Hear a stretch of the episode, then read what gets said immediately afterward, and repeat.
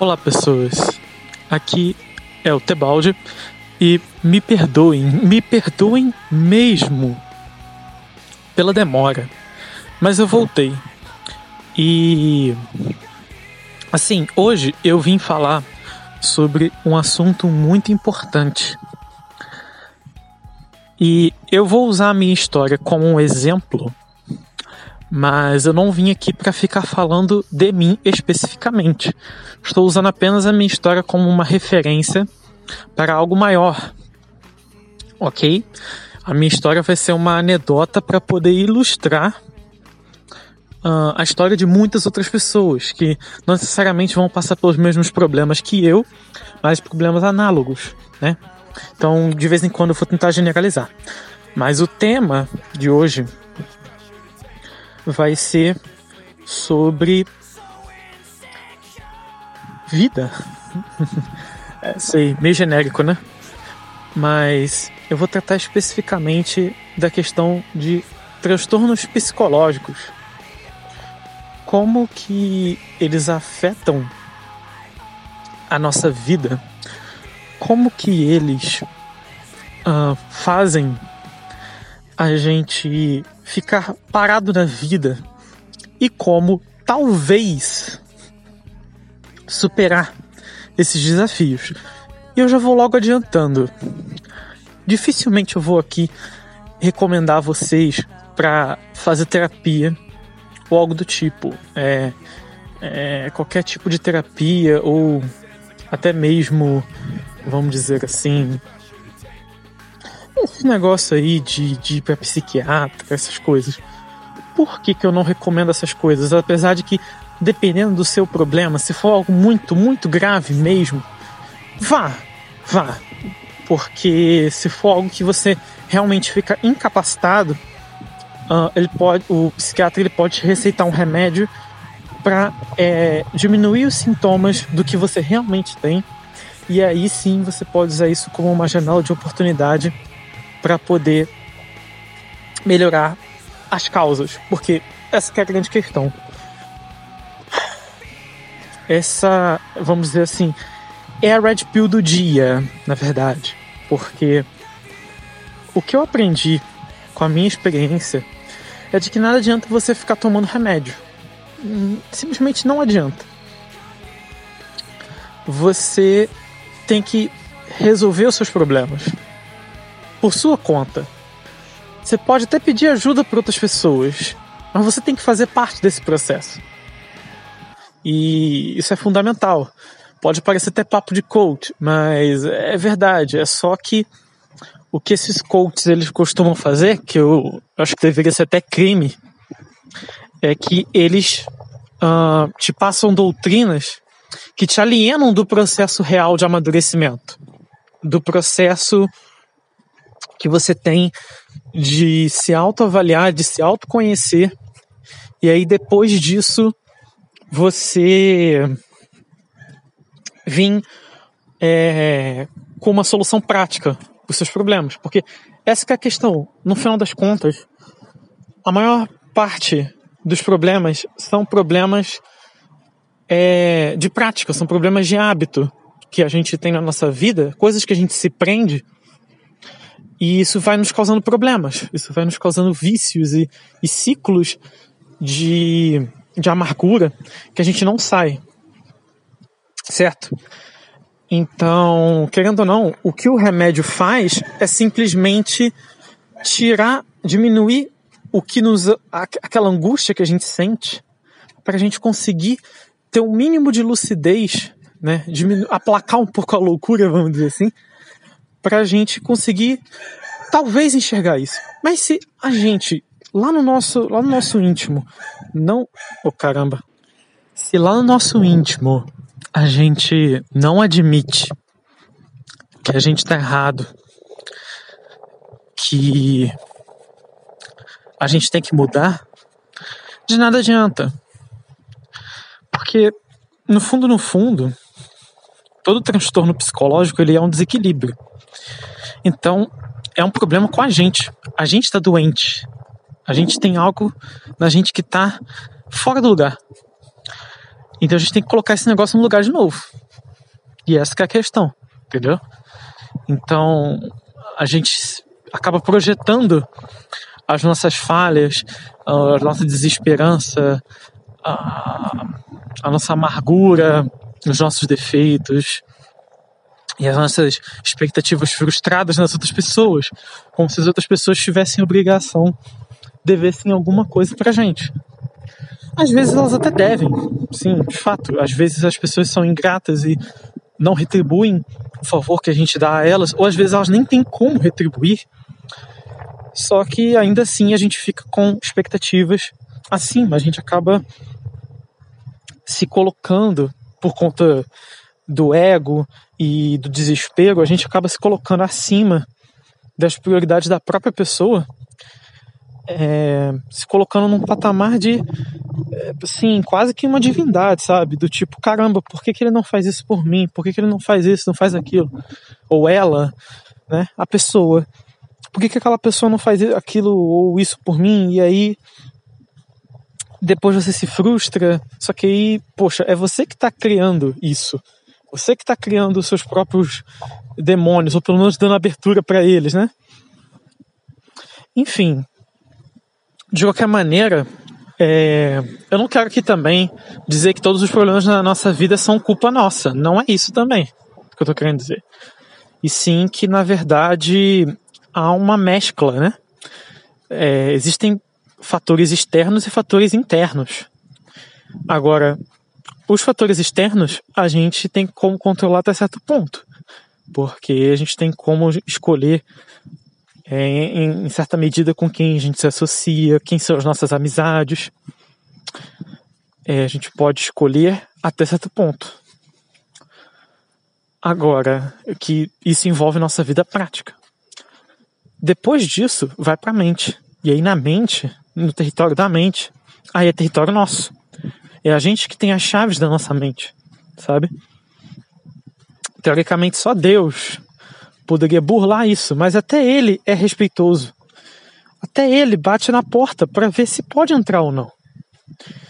Então, se até Deus respeita a sua privacidade dessa forma e você deixa um monte de coisa entrar na sua vida e, e, e se prejudica, é porque a responsabilidade foi sua. Você que abriu a porta porque é ruim. E isso pode ser muito duro às vezes. Muitas pessoas não conseguem aceitar isso, não conseguem aceitar o próprio erro, sabe? Mas é real, é real. Agora, desculpa ter pulado direto para a conclusão, mas eu, eu já eu senti que eu tinha que falar um pouco isso para poder preparar vocês, principalmente para vocês não acharem que em algum momento eu só estou querendo me vitimizar ou algo do tipo, porque na verdade é um reconhecimento de anos e anos de erros, tanto dos outros quanto meus, sabe? Então eu quero compartilhar essa minha história com vocês. Então, como eu tinha dito antes para vocês, tinha aquela primeira garota, né, que ela era muito tímida e tal. E aí eu acabei largando ela porque basicamente aquilo não era um namoro de fato eram dois adolescentes bobos que não sabiam muito da vida e por conta disso por conta disso acabavam vamos dizer assim não sabendo se comunicar muito bem um com o outro é, muito imaturos acabavam não sabendo lidar com a situação cada um da sua maneira errando e por conta disso eu acabei perdendo a paciência é... E eu acabei desistindo daquele relacionamento. E ao ponderar muito sobre isso, eu acabei me afeiçoando à menina, né? Eu acabei me compadecendo por ela. Não sei se foi mais um sentimento de pena ou se realmente eu passei a amar ela. Talvez um pouco dos dois. No início foi pena, mas depois eu, eu acho que legitimamente eu passei a amar ela. E aí eu fui. E aí eu fui lá e comecei a a cortejá-la de novo depois de um tempo, no ano seguinte, né? Aí o relato que eu dei lá no, no podcast do Hernani foi em 2011, né? Então, em 2012, no início de 2012, lá para abril, eu tentei, tentei namorar com ela de novo. Ela inicialmente me rejeitou, mas aí ela falou que ia pensar, ou seja, ela meio que quase que quase que ela fez a mesma coisa que eu, sabe? Só que diferente de, de mim, que eu estava realmente constrangido e realmente não sabia o que fazer, era nítido no rosto dela que ela não estava realmente em dúvida, ela não estava realmente constrangida. Ela estava com um olhar diabólico, de fato. Uh, não querendo demonizar ela, mas eu estou falando que naquele momento ela estava com esse aspecto. Uh, e ela estava com aquele olhar diabólico, sabe? De uma pessoa que já estava planejando alguma coisa, já estava traquinando alguma coisa na cabeça. E eu percebi isso na hora. Só que, olha, esse é o maior erro dos homens, tá? Eu já ouvi assim, eu já perdi a conta de quantos relatos eu já ouvi de história triste de homem que se fudeu com mulher. Eu já perdi a conta de quantos caras uh, se ferraram das, das mais das maiores maneiras possíveis na vida mesmo, é, com falsas parcerias, com sócios, com negócios que a pessoa às vezes nem é mulher, às vezes confiou até mesmo num brother. Só que no fundo esse brother não era brother. Entende? No fundo era um cara que não, que não prestava de fato, sabe? E a pessoa não soube fazer uma avaliação criteriosa. Aliás, Tava até querendo comentar com vocês. Sim, de novo eu estou na rua. É, porque assim, eu tô passando por um problema muito, muito estranho. Que eu acho que alguns já devem estar passando por aí. Se você, se você não é obrigado a trabalhar fora, você já deve ter passado ou está passando por um problema similar ao meu. Que eu não estou conseguindo regular as horas de sono. Então, acontece muitas vezes é que eu vou dormir em horários bizarros. Vou dormir 6 horas da manhã, vou dormir 2 da tarde, vou dormir 6 da noite e acordo às 11. Coisas assim, sabe? 11 da noite, no caso. Aí fico a noite inteira acordado. E eu já tô, e eu tô fazendo isso direto. Aí às vezes eu fico uma. Eu fico tipo assim, 24 horas sem dormir para ver se eu consigo dormir à noite. Só que o que acontece? Às vezes eu até teve até algumas manhãs que eu fiquei acordado, só que eu já tava só que eu já tava com todo, todo bagunçado, minha cabeça já tava sabe, não funcionando direito e você complementa isso com o fato de que eu estava, vamos dizer assim, eu estou no convívio com pessoas que vamos dizer assim, com pessoas que não têm um horário muito regulado vamos colocar dessa forma. Pessoas que não têm um respeito pelo próximo, ainda mais eu, sabe? E essas pessoas com quem eu convivo, infelizmente, elas estão se preparando para que no mês que vem, uh, no dia 2 de julho, que é o meu aniversário, elas vão inclusive me colocar para fora de casa. Sim, eu estou sendo bem sincero aqui já que eu estou contando parte da minha história, eu tenho que contar o que está para acontecer, né? É, desde janeiro elas vêm avisando isso para mim e infelizmente eu nem sei se eu vou poder continuar com o podcast. Eu vou tentar postar o máximo nesse mês de junho, enquanto eu procuro emprego, procuro freelance e eu vou aproveitar para anunciar nesse podcast é, já que no, nos outros anteriores eu até já coloquei o link, não sei se vocês notaram, mas eu, eu deixei disponível é para quem quiser fazer uma doação, para quem quiser me ajudar a me manter, porque de fato, assim, eu, eu, eu já recebi algumas doações, mas eu tive que gastar é, para ajudar em casa e tal, eu fui cobrado, mas a partir do mês que vem, olha, não, não vai ter como, entendeu? É, eu vou, eu vou ter que usar o dinheiro para minha sobrevivência, só que é aquilo. É, poxa, eu tô sem praticamente nada no banco. Elas querem me colocar para fora, eu não tenho para onde ir, eu não tenho com quem contar, não, não tem parente, não tem amigo, não tem ninguém. que eu possa contar de fato. E assim, é, até o dia do meu aniversário, para eu ter um, um seguro, vamos dizer assim, de que pelo menos é, no próximo mês eu vou conseguir me estabelecer, eu precisaria por volta de mil reais. Eu sei que é uma meta fantasiosa, mas é o que eu estou colocando, é o que eu estou tentando buscar. Não, então, assim, eu deixei aberto aí o PicPay. Quem quiser fazer uma doação de qualquer valor, olha, se você. Atenção, eu não estou aqui, eu não tô aqui fazendo, não vou fazer nenhum privilégio para quem me doar, tá? Isso aqui não é uma campanha que nem aqueles crowdfundings em que os caras vão dar mil e uma coisas para quem, para quem contribui. Até porque o trabalho que eu estou fazendo aqui desse lado pode não parecer, mas eu faço uma pesquisa extensa para os temas que eu trago, principalmente os próximos que eu vou trazer, que eu estou fazendo uma pesquisa para poder lançar um podcast sobre American Gods, um outro sobre romancismo e mais tarde eu vou falar de Fate Heaven's Feel, a trilogia, que recentemente lançou o último filme, então eu queria falar dos três filmes. É, então eu tô e obviamente por conta de American Gods eu quero fazer é, uma série sobre mitologias, né? Então o episódio que eu queria lançar até antes do American Gods, mas eu acho que vai ficar para depois, acho que vai ficar até melhor na verdade, porque aí não vai dar spoiler, né? Mas é, vai ser sobre mitologia nórdica, é um que eu quero muito fazer porque é um tema que eu vou ser bem sincero, eu sei pouco, então isso vai me incentivar a ler sobre o assunto, porque aí é, eu vou ter mais domínio sobre isso, eu vou aprender, e aí eu vou aprendendo junto com vocês. Né? Eu aprendo e passo para vocês o que eu aprendi. Então a gente vai trocando assim.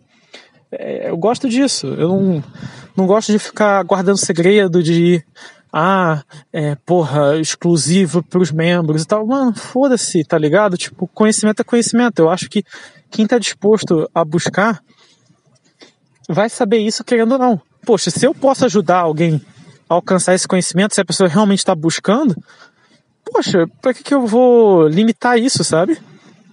Obviamente que se eu tivesse dando uma tutoria personalizada com a pessoa ali, sentando, tendo aula com ela e tal, pessoal, pessoalmente, intimamente ali, seja por uma call, eh, no caso, uma, uma videochamada, uma, uma, uma chamada de, de áudio, qualquer outra coisa assim, poxa, aí seria bem diferente. É, porque aí eu estou fazendo um serviço para a pessoa, estou instruindo a pessoa diretamente, eu estou respondendo as perguntas para ela ali na hora. É um serviço de fato, é uma dedicação a mais. Eu vou até mesmo criar um relacionamento com o um aluno em que ah, ele vai me passar as questões dele, até mesmo questões pessoais que podem influenciar no aprendizado, e aí o método vai se adaptando às necessidades do aluno também. Não, assim, necessidades que eu digo tanto nas fraquezas quanto no que ele, no, nos potenciais dele, no que ele pode melhorar. E aí, o, um professor ideal, ele vai guiar a pessoa para o caminho que ela tem que ir, né? Para o caminho, para a vocação dela. Assim, eu acho que um dos deveres de um professor competente é encontrar, ou pelo menos auxiliar o aluno a encontrar, né, uh, a vocação dele. Porque quando ele encontra a vocação dele, ele entra em sintonia. É aquele velho debate, né? Ah, você vai fazer o que você quer ou o que você faz dinheiro, o que faz dinheiro. Mas aí que tá. Se você entra em sintonia com a sua vocação, o que alguns chamam até de verdadeira vontade, você vai conseguir automaticamente uh, meio que as duas coisas. As duas coisas vão vir naturalmente para você. É, não sei se deu para compreender. É, porque, tipo assim. É como, é como se as pessoas elas tivessem um propósito nesse mundo, sabe? É quase como se houvesse um chamado para cada pessoa.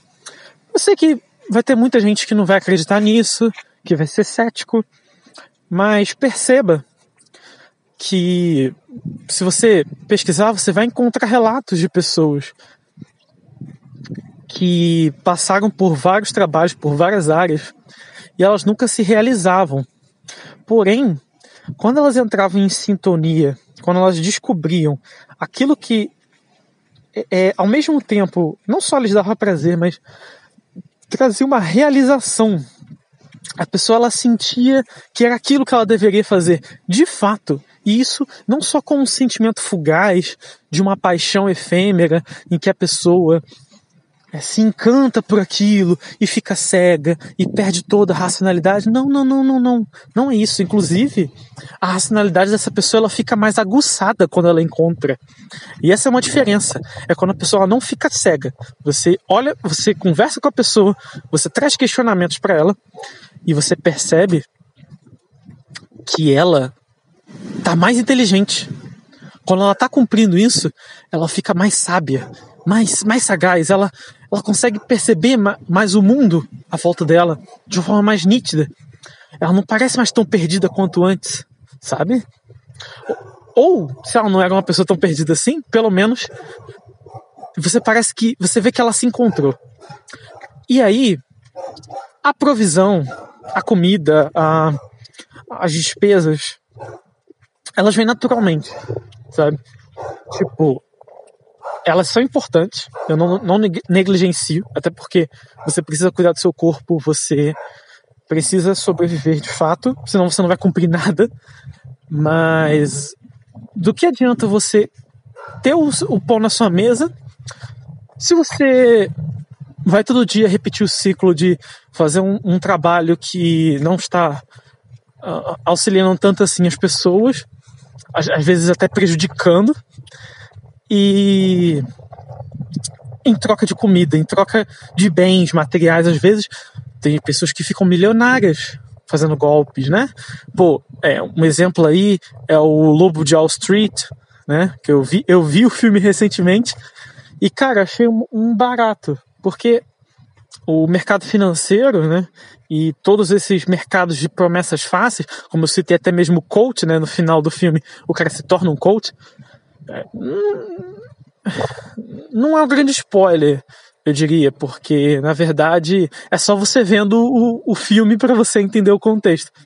Mas de qualquer maneira, essas indústrias fraudulentas elas vendem promessas de sucesso fácil. Sucesso fácil não existe. E elas acabam criando expectativas falsas na cabeça das pessoas, porque justamente elas têm essa demanda é, pela sobrevivência, pelos bens materiais, pela dominância, principalmente os homens, né? Eles têm essa, essa, essa ganância ali natural que os guia para, para essas enganações. E aí eles caem nos golpes por conta disso. Ah, a mulher ela também vai ter algo semelhante, mas algum, geralmente é uma tendência, tá? Os dois podem ter, mas é uma tendência das mulheres, por exemplo, elas irem mais pro lado da cobiça, por exemplo. Então, elas é um lado mais invejoso, né? Elas veem que uma outra pessoa, uma amiga, um, um marido da amiga, alguma coisa assim, alguma algum parente, alguma pessoa próxima tem o que ela não tem. Aí ela quer buscar aquilo. Ela está sempre ela está sempre em busca do que o outro tem. Enquanto que o homem, ele não necessariamente ele vai ser tão invejoso quanto a mulher. Diria que também ele vai ter esse afeto da, da inveja, mas vai ser algo bem menor, porque geralmente ele vai ter desejos que não necessariamente correspondem ao, ao de alguém em específico da, da, do círculo dele. Uh, mas ele vai desejar algo para si, quando ele deseja algo apenas para si. E aí é, esse desejo também está fora dele. Então ele vai sempre estar em busca de algo que está fora dele, assim como a mulher. E aí os dois vão se esvaziando, porque eles estão em busca de algo que não está neles. Eles estão sempre em busca do vazio. Assim, a, a busca as únicas buscas que eu vejo que vão além da gente, que não são vãs, que não são vazias, né? Vaidade vem disso, vem de vácuo, vem de vazio. vão também, vão, van, também vem de vazio, vem de inútil, fútil, né? É disso, é a mesma origem etimológica aí. Então, os únicos objetivos seriam a transcendência, tudo relacionado à transcendência.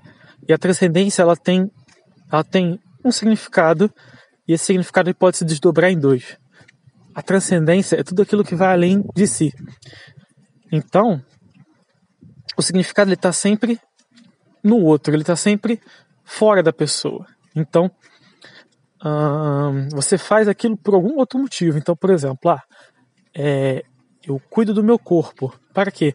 Para que eu possa trabalhar, para que eu possa prover, para que eu possa realizar coisas. Só que essas coisas elas não terminam em você. Elas sempre terminam em outras pessoas.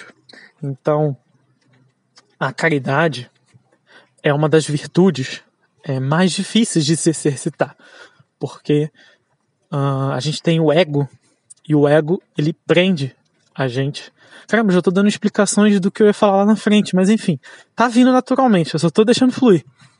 E esse ego ele prende a gente nos vícios, como eu falei antes, né?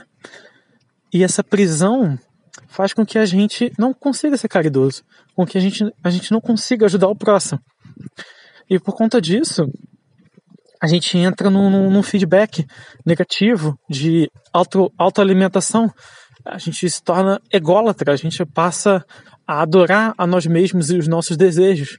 Se a gente não tem amor próprio, pelo menos a gente ama tanto os nossos desejos, quer tanto cumprir com essa vontade vã, que com essa que a gente permite, a gente é, é, se deixa levar por essas coisas. E é aí que os demônios entram na nossa vida. É, são as portas, né? As janelas de oportunidade que o desejo cria por conta do, do pecado original. E aí os demônios entram na, na vida da pessoa. Ó, eu encontrei o, o cavalo aqui de novo. Ó.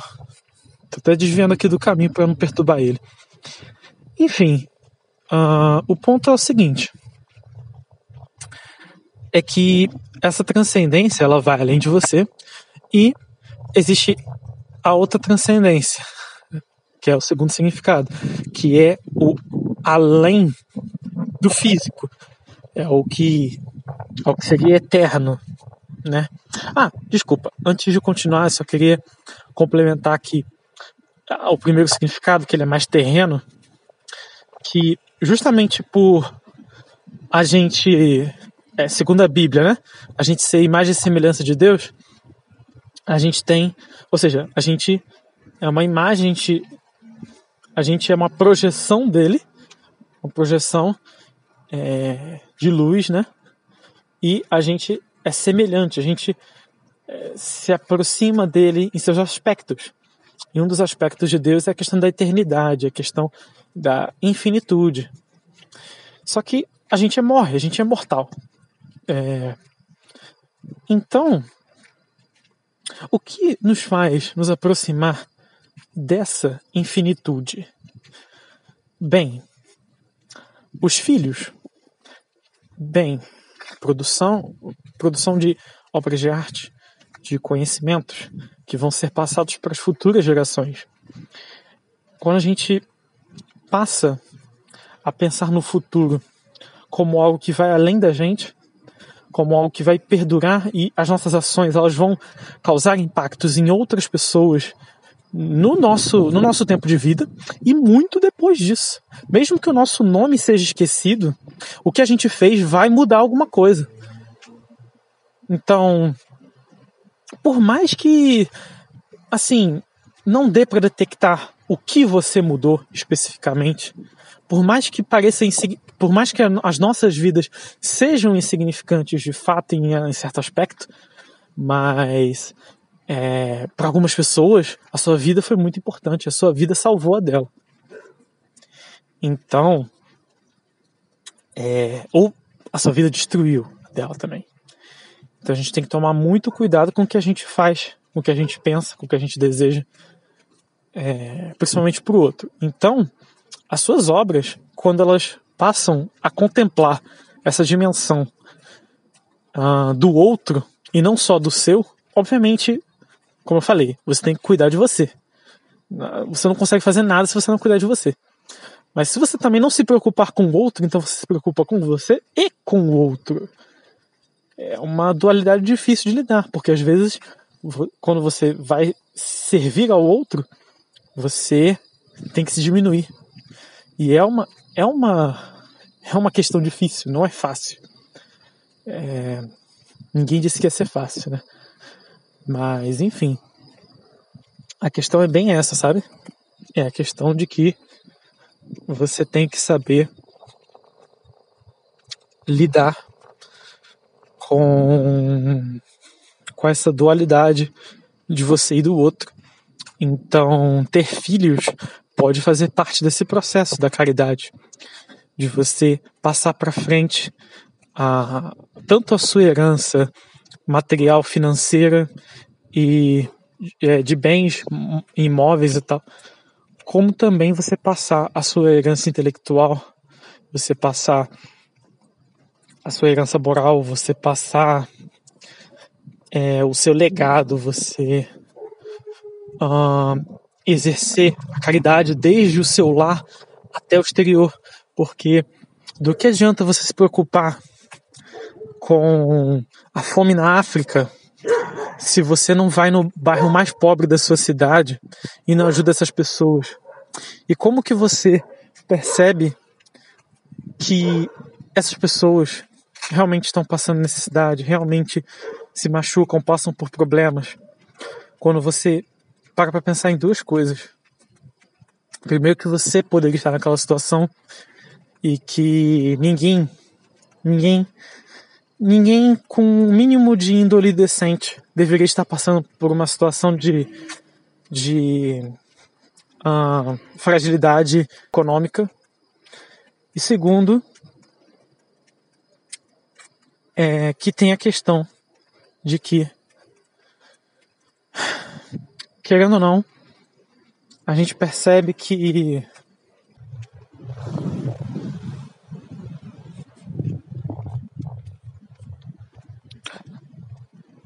É bem barulhento na praia, né?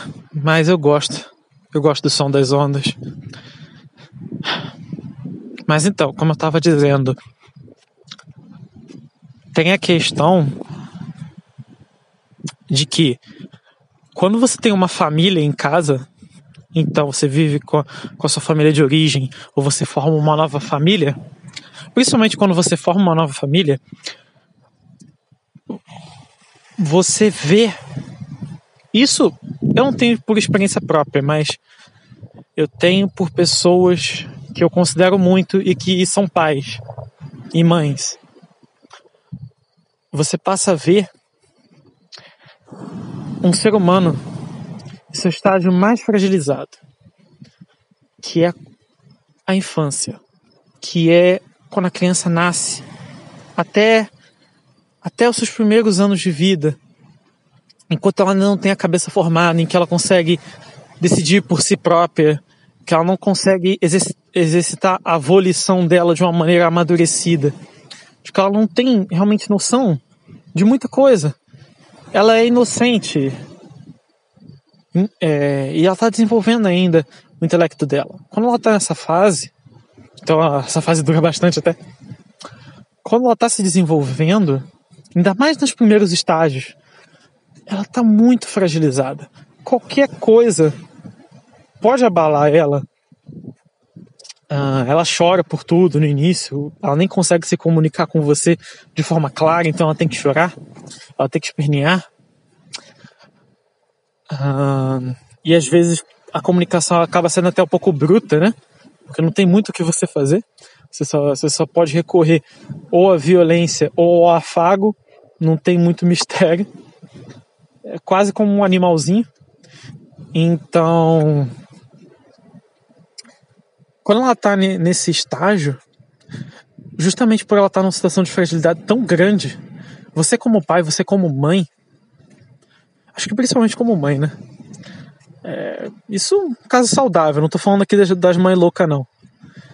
É, você se sensibiliza, porque você vê que o ser humano ele pode estar num estágio assim tão frágil, tão e você está ali auxiliando, você está ali contribuindo para que aquela pessoa amadureça, para que aquela pessoa se desenvolva, para que ela possa ter um futuro. E aí você pensa, caramba. E aí você começa a se projetar. Porque quando você para para pensar que o meu filho teve uma oportunidade, a minha filha teve uma oportunidade, mas é aquelas pessoas. E aí você passa a desenvolver a caridade, você começa a estender a caridade que você ofereceu aos seus filhos e você passa a estender isso para a comunidade.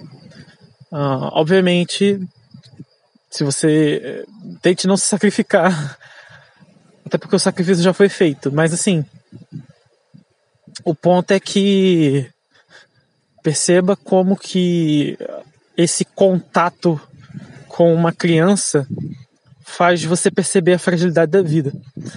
E a segunda opção é quando você pessoalmente passa por uma fragilidade na vida. E aí você percebe que outras pessoas também passam por essas fragilidades. É quando você se quebranta e depois olha no olho da outra pessoa e você sente, caramba, essa pessoa ela tá vivendo o que eu vivi. Ela tá vivendo o inferno que eu vivi. E aí você não consegue se perdoar quando você é, vira as costas. Ou até mesmo quando você pensa, caramba, é, não tem como ajudar essa pessoa. E aí você fica se sentindo culpado. Bem, se você não sente culpa nenhuma, é uma preocupação que eu tenho por você. Porque isso já demonstra é, que ou você não desenvolveu essa caridade ou que você ou seu coração se é, endureceu. Então, eu até sugiro que você tente trabalhar isso de alguma forma, porque isso é muito importante para o convívio social. Isso é muito importante hum, para você se desenvolver como pessoa, tá? É, algumas pessoas podem que estão ainda me ouvindo podem achar que eu sou um trouxa, podem achar que eu sou um imbecil por sentir essas coisas, por querer ajudar as pessoas, por querer não só ficar para mim e aí o que eu posso fazer agora por vocês é isso. Eu posso é passar as minhas histórias de vida. Eu posso passar os meus conhecimentos. Obviamente não dá para passar tudo de uma vez que é no Matrix, mas tem como eu de pouco em pouco ir gravando esses podcasts, gravando os áudios lá. É... Então eu vou contribuindo com vocês de pouco em pouco. Eu vou fazendo o que eu posso. Isso é o que eu posso trazer para vocês. Inclusive, eu vou tentar trazer conteúdos mais frequentes. Eu vou fazer um seguinte modelo. Eu criei um novo canal no Telegram, tá aí na descrição do podcast, mas quem quiser pesquisar é Procriação, tudo junto, ou Pro, Procriacao, né? C-A-O no final. P-R-O C-R-I-A-C-A-O. Ó, devia ir no soletrano. Você pesquisa lá no, no, no Telegram que você encontra o Procriação, que é o meu canal no Telegram. Tudo que eu for postando eu vou divulgar lá e vai ter, entre aspas, conteúdo exclusivo. É um canal público, tem para todo mundo, mas é, vai ter um conteúdo que não vai aparecer aqui e provavelmente nem no canal no YouTube, que está abandonado agora, mas enfim eu vou estar tá lá postando coisas casuais, assim, tipo, porra, bater um pensamento assim.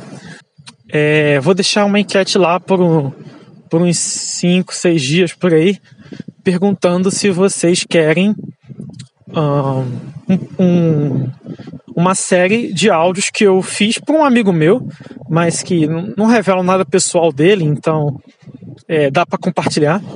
Que foi quando ele me perguntou sobre a questão das artes liberais. Eu achei que ficou tão bom que dava um podcast. Só que, assim, como era uma conversa, ficou meio estranho. Então, eu não sei se daria para lançar como podcast. Então, nessa, nessa plataforma, já que além dos posts que eu vou fazer aqui e no, no YouTube, se tiver mais algum, Uh, eu vou também postar esses áudios aleatórios, assim, que eu gravo para as pessoas, ou que eu pensei assim na hora e deu flash e tal.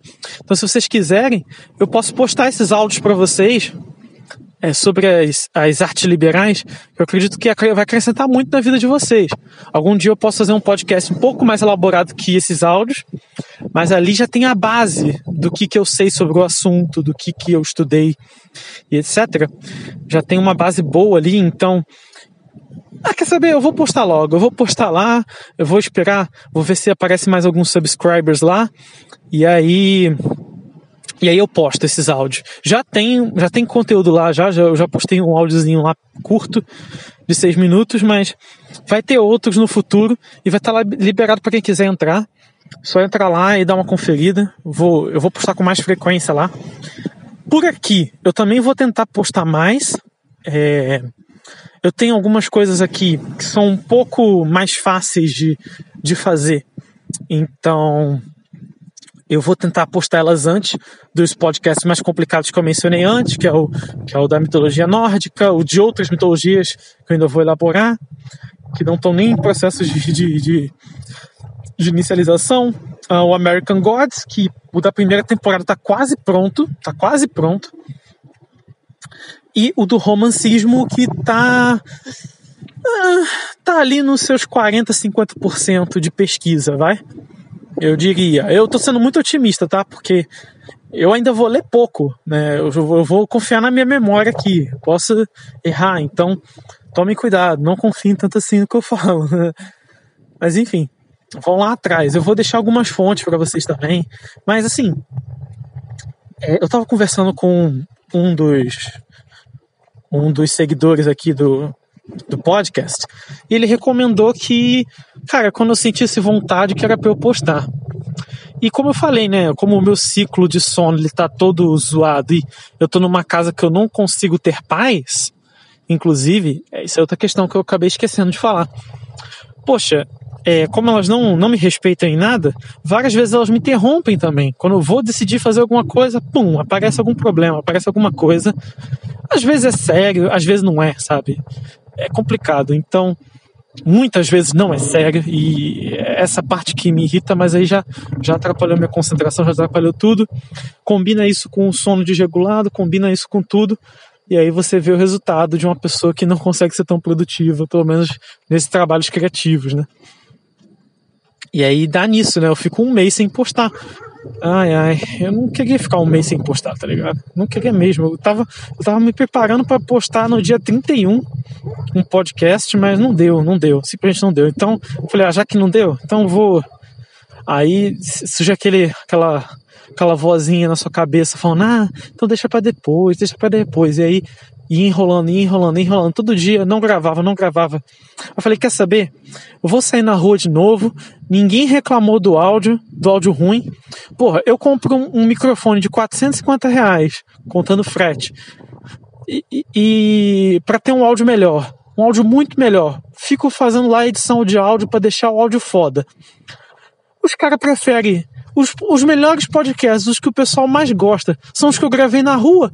Aí eu fico, porra, eu acho que o pessoal gosta da espontaneidade, de eu sair louco, mesmo com cachorro na rua, com carro passando, com moto, mas que eu fale o que eu tô, assim, pensando e é isso aí, tá ligado? Eu acho que o pessoal gosta desse envolvimento, como se fosse uma, quase como se fosse uma conversa, né?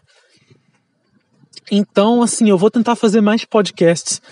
Não que isso vire em formato, mas que pelo menos que eu, é, vamos dizer assim, com mais espontaneidade de assuntos que me tocam, e aí eu falo, não, eu tenho que falar isso para as pessoas, mas que não necessariamente eu tenha um mega estudo elaborado como eu estou fazendo com os outros. Então esses outros eu não vou desistir deles, eu só vou, vamos dizer assim, lançar eles quando eles têm que sair, e enquanto eles não saem, é, eu posso ir postando esses podcasts que são mais fáceis, que são mais da minha experiência per se e não precisa de tantas fontes assim. Então, eu vou fazendo assim, tá? Desculpe se isso enfraqueceu o podcast para alguns aí. Eu, pessoalmente, talvez até me sentisse mal se eu fosse um ouvinte, porque eu sou um tipo de cara um pouco mais exigente com o que eu ouço, então geralmente eu fico, caramba, cara, pô, o cara tá, tá nerfando conteúdo para lançar mais. É, tá nerfando seria tipo, ah, tá enfraquecendo, tá, tá deixando mais diluído, mais, mais simples, ou ou não está realmente indo a fundo nas questões. Me perdoe. É, mas pelo menos eu vou entregar algumas divagações para vocês para não ficar tão ruim. Mas eu vou tentar diversificar dessa forma, porque senão vai ficar aí um, dois meses, às vezes três ou mais, sem, sem podcast. E não é legal. Então não quero deixar vocês sem nada, no escuro. Vai parecer até que eu morri. Não, talvez no mês que vem eu realmente morra. Mas assim. É, eu vou tentar postar mais, pelo menos durante esse mês aí de junho. E eu espero mesmo é, poder contar aí com vocês. Quem puder ir, é, quem puder entra lá no canal do Telegram. Quem quiser conversar pessoalmente comigo, eu deixo também o meu Telegram aberto, que é o Tebalde Master. Só você pesquisar o arroba Tebalde Master, você vai me encontrar. E quem quiser fazer uma doação, se eu não me engano, é é Master também, ou Master Tebalde, alguma coisa assim. Eu vou deixar aí o link também do PicPay aí. Você clica no link e você já vai entrar. Você já vai entrar direto lá para fazer o pagamento. Olha, mas, mas uma coisa. Não se sinta forçado ou forçada a contribuir com nada, tá? Eu deixo esse espaço aberto para quem tem dinheiro sobrando, o que é difícil, porque a gente está numa situação de pandemia. As pessoas estão querendo poupar é, a caridade, inclusive, diminui nessa época, porque, poxa, você tem que cuidar do que é seu primeiro, né? Eu entendo isso. Então eu não tô. Eu não tô. Eu não tô querendo aqui que ninguém se sacrifique por mim, tá? Eu não tô querendo aqui que ninguém é, deixe de pagar uma conta, que ninguém aqui passe dificuldades é, e cometa algum erro, alguma gafe por minha conta, tá? é, não se preocupe tanto assim comigo. Se está sobrando para você e você pode fazer uma contribuição, faça. Porque isso vai fazer a diferença na minha vida de verdade. Eu não estou zoando. Eu realmente estou numa situação delicada lá em casa. E a minha mãe, desde janeiro, ela deixou claro para mim que no dia 2 de julho ou é mudança ou é rua. E ela vai colocar tudo para fora ela tem contato com pessoas na polícia e essas pessoas ficaram muito amigos dela. E o cara ainda falou: ó, se você tentar protestar, a gente ainda pode te levar detido. E vocês, é, principalmente vocês aí que gostam de assuntos masculinistas, já viram essas questões de falsas acusações, como que é, vocês sabem muito bem que ela pode inventar qualquer história e eu vou preso. Vocês sabem disso. Se ela realmente quiser levar a cabo, ela pode fazer isso. Então, ou ela pode simplesmente me botar na rua. Né? Ela fala, ah, ou é cadeia ou é rua. Você escolhe. E aí, assim, é, eu realmente tentei negociar com ela. Eu realmente tentei dialogar, mas não deu. Infelizmente, é, não deu, ela já está decidida, é isso. E talvez faça parte do plano de Deus, eu não sei. Talvez seja isso que ele quer para minha vida, para eu poder aprender alguma coisa, para eu poder cumprir com alguma coisa, não sei. Eu só sei que é, não tem mais como remediar essa situação. Então eu tô pedindo a ajuda de vocês. Quem puder, por favor, é, me dá uma ajuda lá. Eu vou deixar o canal aberto. Mas quem puder mesmo, por favor, por favor, não faça uma loucura, tá? Faça o que você puder fazer, tá? Me perdoe, me perdoe se tá muito chato. Eu vou voltar pro assunto, ok? Pois então. É... Então, você tem essas duas, você tem essas esses dois casos de você desenvolver empatia, caridade pelas pessoas quando você passa por um sofrimento tão grande, mas tão grande que quebranta o seu ego e aí você percebe que, bem, é, os seus problemas não são tão exclusivos assim.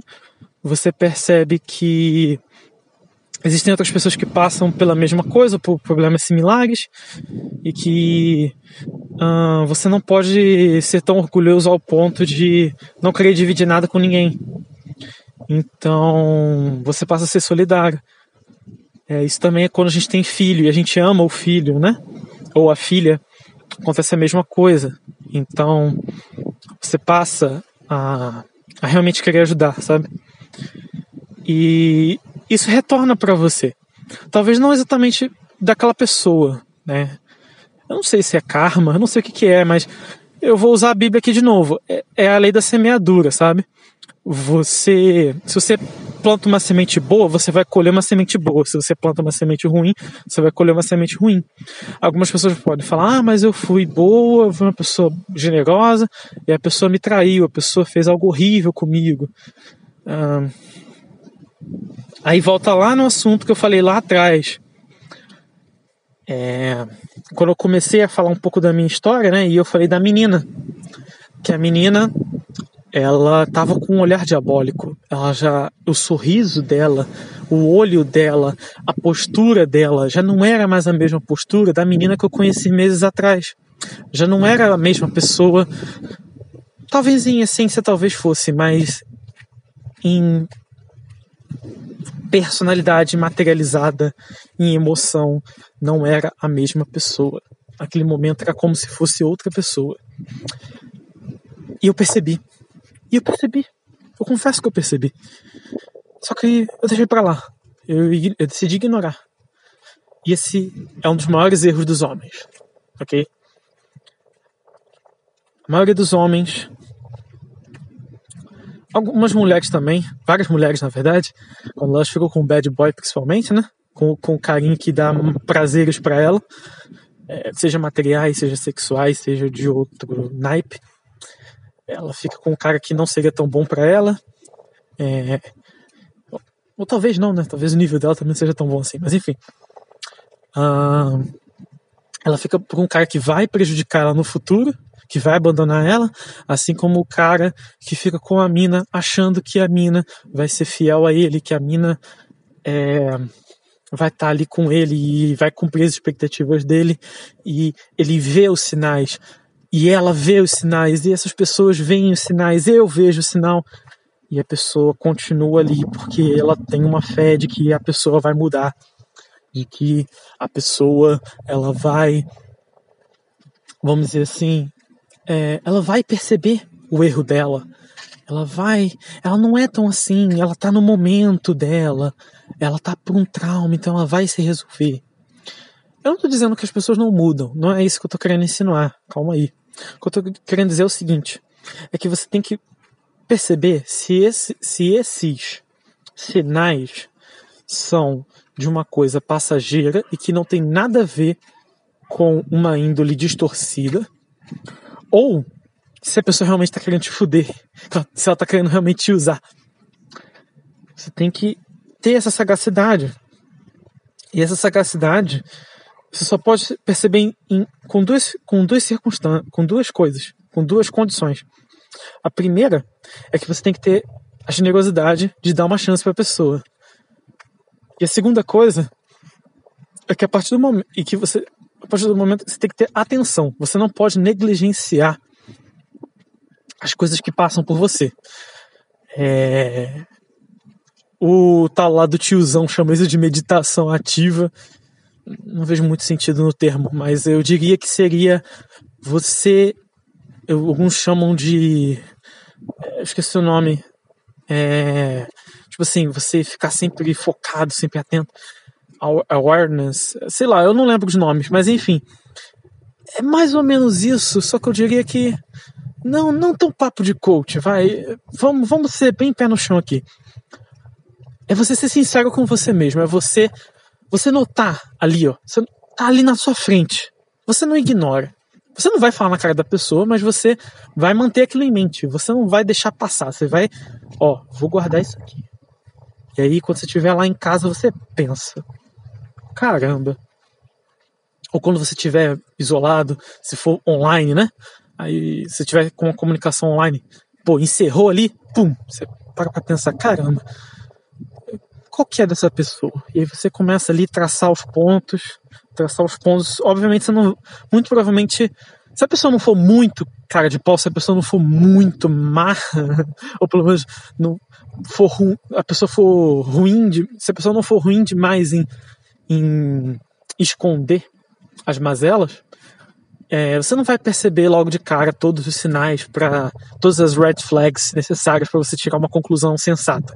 Mas você vai anotando, seja mentalmente, seja no papel, sei lá. De alguma forma você começa a perceber o que, que essa pessoa tem de estranho, o que, que essa pessoa tem de diferente. E aí você vai, vai, vai, vai, vai, vai, e vai traçando a personalidade da pessoa. Até você chegar num ponto em que, pum, é, eu acho que essa pessoa não é confiável, ou é, eu acho que essa pessoa é de boa. E aí você toma sua decisão a partir disso. Entendeu? Uma decisão racional. Só incluindo aqui que sim, eu estou em casa, por isso que eu estou sussurrando, mas só incluindo uma, um aspecto muito importante que eu falei do primeiro ponto, que é dessa questão de você ter paciência e generosidade com a pessoa é que você, como homem, tem que dar instruções para sua mulher. Você tem que deixar claro os termos da relação, o que você tolera, o que você não tolera.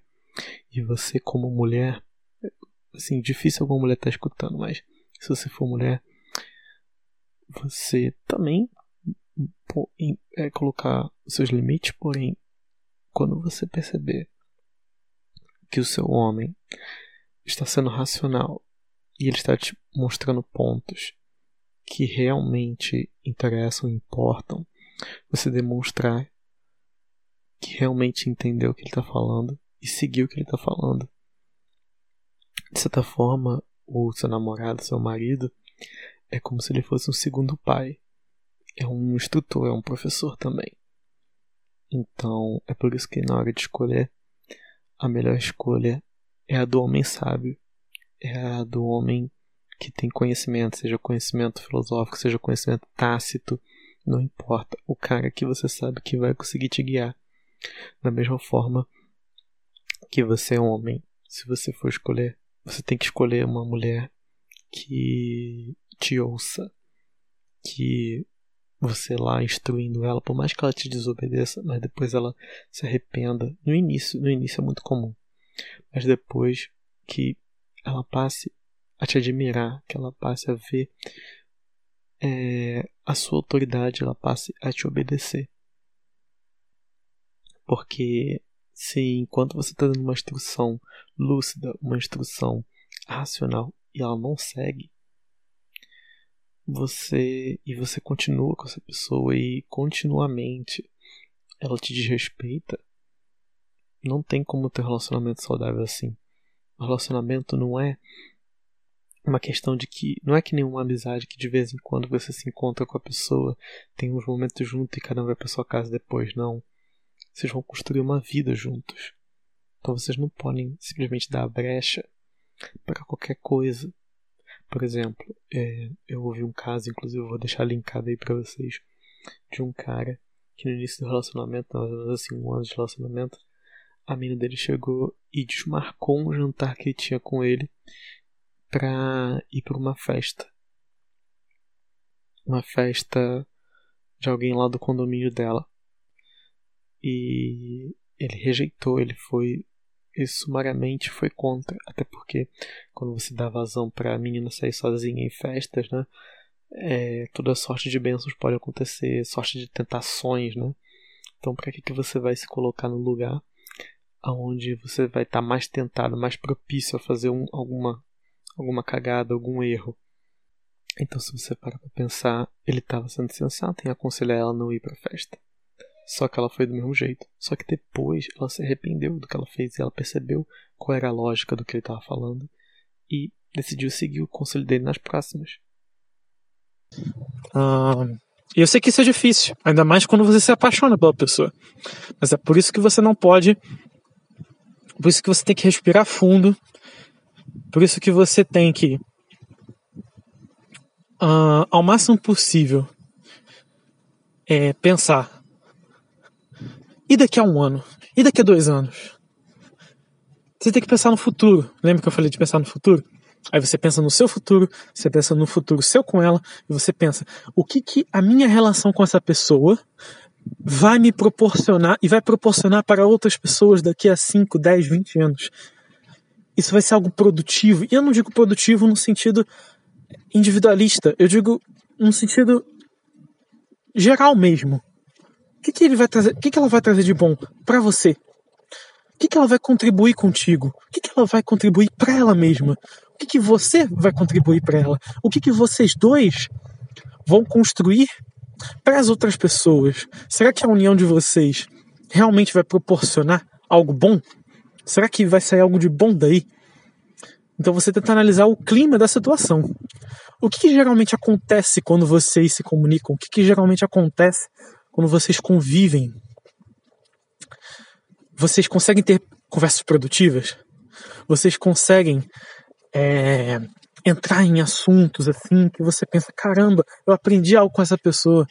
Ou você pensa, caramba, eu acho que com ela, talvez naqueles momentos que eu estivesse mais tenso, eu vou conversar com ela, eu fico mais calmo. Qualquer coisa, sabe? Tipo, mesmo que seja coisas simples, não precisam ser coisas grandiosas, não. Às vezes é uma companhia muito boa. Às vezes é uma companhia que te traz paz, é uma companhia é, que te traz conforto, mas que ao mesmo tempo te incentiva você continuar, você avançar, sabe? Aquele apoio para você, ou aquela pessoa é, que te ampara, que você vê que nos momentos de necessidade ela tá ali com você, ela, você pode realmente contar com ela. Mas não leva isso pro lado do interesse, não. Leva isso para um lado mais de abrir possibilidades. Essa pessoa, ela está abrindo possibilidade para mim e para outras pessoas? Sim ou não? Obviamente vai fechar coisas como poxa, se você está se relacionando com essa pessoa, você não vai se relacionar com outras, então você tem que pensar nisso também. Poxa, eu estou fechando uma porta, mas essa porta que eu estou fechando, ela está me abrindo outras? Ela está realmente melhorando a minha vida e de outras pessoas? Ela, ou ela pelo menos tem esse potencial? Ó, potencial, isso é importante. Nem sempre vai ser algo imediato. Às vezes é algo para o futuro. Por isso que eu falei. Você projete, projete. É, isso vai ajudar você. Isso é uma das ferramentas para te ajudar. E não é uma solução fácil, é algo que você vai ter que fazer. Se vira aí, meu filho. Mas é algo que me ajudou. Me ajudou a perceber que a maioria das coisas que eu estava fazendo não tinha, não tinha futuro, sabe? É você imaginar o que, que, que aquela pessoa proporciona para você e para as outras pessoas. Aí, por isso que é bom você saber as amizades, é você saber tentar conhecer a família, tentar conhecer quem cerca essa pessoa. Tudo bem, você não precisa conhecer os mínimos detalhes, mas você ter um mínimo de noção de quem que é essa pessoa, do que que ela faz. Você conhecer essa pessoa de fato. Como é que você conhece essa pessoa? Você sabendo o que que é a cerca e você dialogando com ela. E quando você dialoga com ela, você troca, você faz um, trocas com ela, você faz quase que uma troca psíquica. Você entrega coisas sobre você e ela entrega coisas sobre ela. Essa pessoa entrega coisas sobre ela. Ela é tão solícita quanto você é solícita para ela. Tem que pensar nessas questões. Ela se doa tanto quanto você está doando. Tem que pensar nisso. Então, se ela não entrega muito dela, você pode tomar cuidado, porque ela tá, ela tá comedida, ela tá acanhada, e se ela tá acanhada, obviamente pode ser uma pessoa mais tímida, uma pessoa mais recatada, mas é, é, isso, não é um, isso não é um mau sinal per se. Mas se você percebe que você está muito tempo convivendo com a pessoa e a pessoa continua reservada, ela continua não se abrindo, ela continua guardando segredos, guardando coisa, e ela não te fala, ela não, ela não expande no assunto. Assim, a pessoa precisa tomar cuidado. Não estou dizendo que para você imediatamente romper com a pessoa, mas às vezes é o jeito dela também. Mas é um, mas é um caso que fica mais difícil de você saber quem é a pessoa, porque ela não está se abrindo com você. Então você não sabe o que está se passando na mente dela. Ela está te dando menos sinais, mas ela está te dando sinais corporais. E aí é bom você tentar aprender um pouco de linguagem corporal, uh, não com não com Vitor metaforando, não. Aprende linguagem corporal séria. E você vai lá, estuda e vai analisando o perfil da pessoa. É, você não precisa se tornar paranoico com isso, é só para você entender qual que é da pessoa, para você é, ver, hum, tá, essa pessoa que ela tá séria comigo, não, essa pessoa que tá de sacanagem. um mecanismo de defesa, entende? Não é para você pirar nessas ideias, não. Você no início vai perceber que muita gente que talvez você confiava, talvez você desse uma moral, na verdade a pessoa não tá nem aí. Mas você também percebe as pessoas que são sinceras. E essas pessoas que importam. Entende? Então, as outras você perdoa. Você perdoa e deixa passar, deixa ir embora. É, não, não, não, não, guarda rancor, só deixa, só deixa ir embora, só deixa ir. Essa é a parte da meditação que eu gosto. Que é a parte de você deixar ir, deixa embora, deixa embora. Enfim, é, o ponto maior que eu queria trazer sobre isso é a questão de realmente você tomar cuidado. Então, você não ignorar as evidências que você tem na sua frente, porque essa omissão mais tarde ela vai, você vai pagar caro por ela, né? E eu paguei caro, não tão caro, porque foi algo meio bobinho, mas já foi um aprendizado para eu saber que caramba, no futuro, se eu fizer isso, pode ser, pode ter consequências ainda piores. Pois é. Então, aí que acontece? Ela fez aquele joguinho de primeiro negar, e aí eu comecei a insistir. Eu aí ela, ah, por que, que eu deveria voltar para você, né? Começou a falar. Ah, peraí, antes de eu voltar para a história, eu esqueci de comentar. O outro, eu vou só comentar brevemente, que eu falei das duas transcendências, né? Uma transcendência era essa mundana, e aí você tem extraterrena. Então, eu meio que comecei a falar, né? Eu falei que, ah, é, como a gente é imagem e semelhança de Deus, então. Então, isso é o meu pressuposto, tá? Artigo de fé, desculpa, não é infalciável esse ponto, então confia em mim. confia em mim. Então, partindo desse ponto, a gente vê que uh, um dos aspectos de Deus é essa questão da, da infinitude. A gente, a gente se torna eterno, a gente se, torna eterno não, desculpa, a gente se torna infinito, ou pelo menos se aproxima de algo nesse, nesse aspecto que se assemelhe a isso, quando a gente traz essas novas obras. Eu falei da caridade, e por isso que eu cheguei nessa questão da caridade. Ah, lembrei, ó. Então, a caridade que você tem para ter filhos, para cuidar deles e também para você trazer conhecimento, ajudar as pessoas e etc, etc. Então, essa ajuda, essa caridade, esse, esse se doar pelo outro, esse é o amor, de fato, é o amor mais pleno de todos, é o que alguns chamam de amor ágape. É aquele amor que de fato é, é, traz, tran, transcende uh, e te torna mais próximo do Criador. Então, e também tem um outro aspecto, que é o aspecto da verdade. E, ó, coincidiu com, com o ponto que eu tava falando mais cedo. Que você fez um. Tipo assim, que eu, no caso, desculpa. Que eu fiz uma omissão, né? Eu acredito que muitos homens aí, talvez muitas mulheres também, já fizeram essas omissões. Percebeu que a pessoa era mau elemento, percebeu que a pessoa ela tinha algo de errado, que ela estava tentando sacanear, e mesmo assim a pessoa continuou, porque ela confiou que era coisa da cabeça dela, que ela não deveria investigar aquilo, que ela não deveria pensar sobre aquilo, que ela deveria ignorar. E é justamente esse um dos maiores erros. Essa omissão, essa falta com a verdade. E essa, obviamente que você pode estar enganado. Seus, seus sentidos não, não são falhos, não são perfeitos. Mas é algo que você tem que pensar, pelo menos. Tem que considerar, juntar os pontos e ver. E fazer uma análise. Entendeu? Então, se você não analisar isso, se você não tentar investigar, esse é o maior erro. Porque você está faltando com a verdade, você não está tentando de fato ver. Uh, Santo Agostinho dizia que o maior mal, ou melhor, o mal, a definição de mal é ignorância. E o que é a ignorância? A ignorância não é quando a pessoa não sabe de alguma coisa. A ignorância é quando a pessoa escolhe não saber.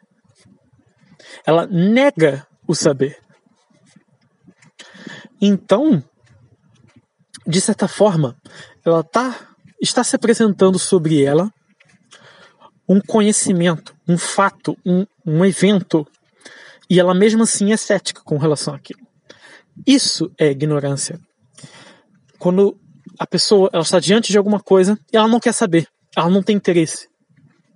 Essa falta de interesse, essa preguiça, essa essa empáfia, essa teimosia de simplesmente se apegar aos seus apetites, aquilo que mais lhe apetece e ignorar todo o resto, tudo que se apresenta na sua frente não importa, só importa o que me traz mais prazer. Isso é gravíssimo. Quando se fala dos sete pecados capitais, por exemplo, não é uma questão de ah, nossa, você está pecando contra a igreja, contra Deus. Aí vem todo aquele discurso. Mano, pensa de forma racional aqui. Se Deus é o Criador, Deus então detém ou é e no caso a Bíblia vem que fala que é os dois, a verdade. E se você parar para pensar que toda ação, toda ação, agora eu vou ser bem filosófico aqui e vou, vou sair um pouco da teologia por um momento. Se toda ação ela é norteada pela noção de realidade, pelas informações que você tem no momento, e aí você seguindo a praxeologia, busca sair de um estado de menor insatisfação para uma maior satisfação. E lembra que eu falei da satisfação mais cedo. A satisfação não é necessariamente o cumprimento de um desejo pessoal seu. Às vezes pode ser o chamado, a vocação. Você cumprir com a sua vocação é o que te deixa satisfeito.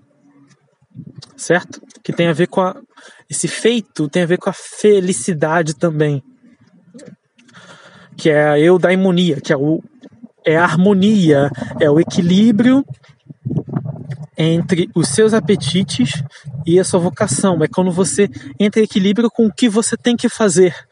E isso também se alinha com o seu prazer mínimo necessário para você estar tá vivo. Então, os seus prazeres eles são importantes também. Você não deve negligenciá-los, não é isso. Essa você não deve viver em função deles. É difícil, eu sei que é difícil, é muito difícil, mas é essa eudaimonia, essa felicidade, essa satisfação, ela só ocorre no momento em que você passa a. Ah, então, resgatei o fio. Eu estava falando com relação a justamente a praxeologia, a questão da, da ação como você pode inferir que você vai tomar a melhor decisão possível, pelo menos é, é possível. Como você vai determinar a melhor opção possível se você falta com a verdade? Se você não possui as informações verdadeiras? Ou se você desconsidera a verdade? Complicado.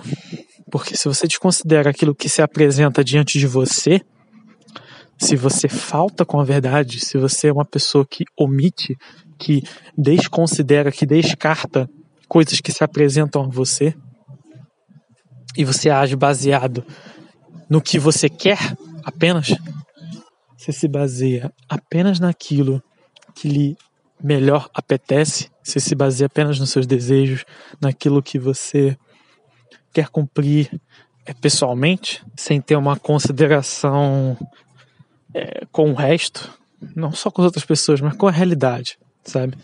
É aquela, é aquela pessoa que vive no próprio mundinho e não consegue parar de olhar para o próprio umbigo. Se você consegue. Se você consegue sair da barriga da sua mãe, pelo menos em algum momento na sua vida, tente parar para pensar que nos momentos mais difíceis, provavelmente não vai ter ninguém ali pra, pra te salvar, sabe? Talvez só Deus na causa, mas. Assim. É, conte. Conte com a verdade. Como dizia Jesus, a verdade vos libertará. Isso, isso é a maior verdade de todas. É... Não tem como. Não tem como você tomar uma decisão sensata se você falta com a verdade. Isso é algo tão óbvio. E por que, que tanta gente mente? Elas pensam, eu vou ter um benefício imediato, eu vou ter uma coisa na qual eu posso, vamos dizer assim, na qual eu possa mergulhar.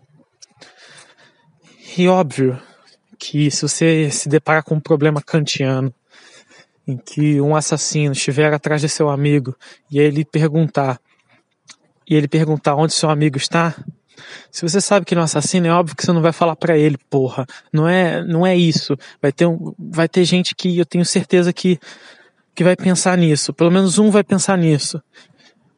Não, não é a mesma coisa. A questão da verdade, ela sempre vai ser construtiva. Ou seja, não é só uma questão de você tem um input e a pessoa te dá um output. Tem toda uma questão de contexto. Às vezes não é pertinente você falar para uma pessoa uma certa informação. Você pode você pode muito bem simplesmente se negar a responder a pessoa. Aí você pode falar, ah, mas isso é uma omissão. Tá, mas aí que tá qual que vai ser a consequência dessa ação? A consequência da ação de você falar onde seu amigo está é ele morrer. Isso trouxe algo de bom? Não, até onde se consegue enxergar, não. Então, você entregar seu amigo não é bom. Então, você tem outras opções. Você pode, sei lá, tentar bater no bandido, no assassino, você pode tentar fugir dele, você pode se recusar a falar. Você tem diversas opções. Mas você tem que parar para pensar que uh, essa questão de não é falar a verdade necessariamente, é estar em verdade. E são duas coisas diferentes. Estar em verdade é o tal do superfoco que o pessoal fala. É você parar de negligenciar as coisas. É você parar de dar menor importância para as coisas que parece que te incomodam, que são o que o pessoal chama de verdades inconvenientes. É você parar com esse comportamento de infantil, de achar, é, de criar uma redoma em volta de você, onde você só seleciona aquilo que, que mais te dá prazer e fica convivendo com aquilo o dia inteiro. Você cria aquela sua bolha no Twitter, aquela sua bolha no Discord, essas bolhas por aí, que, assim, obviamente você pode ter seu grupo de amigos, seu grupo de aliados, isso é normal, mas o que eu tô falando é que se você só conviver neles, se você só só ficar nos lugares onde lhe apetece, se você só uh, vamos dizer assim literalmente só conviver com quem concorda com você, você não, você não vai amadurecer de forma alguma, você vai atrofiar. Então, assim, o tempo inteiro, o tempo inteiro, eu penso em maneiras de me aproximar das pessoas que eu discordo, sabe? Para eu aprender a conviver, para eu aprender mais sobre o que eu sei ou o que eu acho que eu sei, né? para eu também aprender mais sobre eu mesmo, para aprender meus limites, no que, que eu tenho que melhorar, o que, que eu posso fazer para essas outras pessoas, se as outras pessoas estão enganadas por algum motivo, o que, que eu posso fazer para elucidá-las?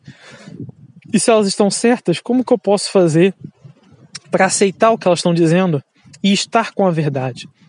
É essa postura de buscar a verdade, nem que seja do, da sua forma, do seu jeito, é, mesmo que não seja com filosofia necessariamente, é, mas você ter um amor a verdade, a estar com a verdade, em ser verdadeiro e ser honesto. Isso é o que importa.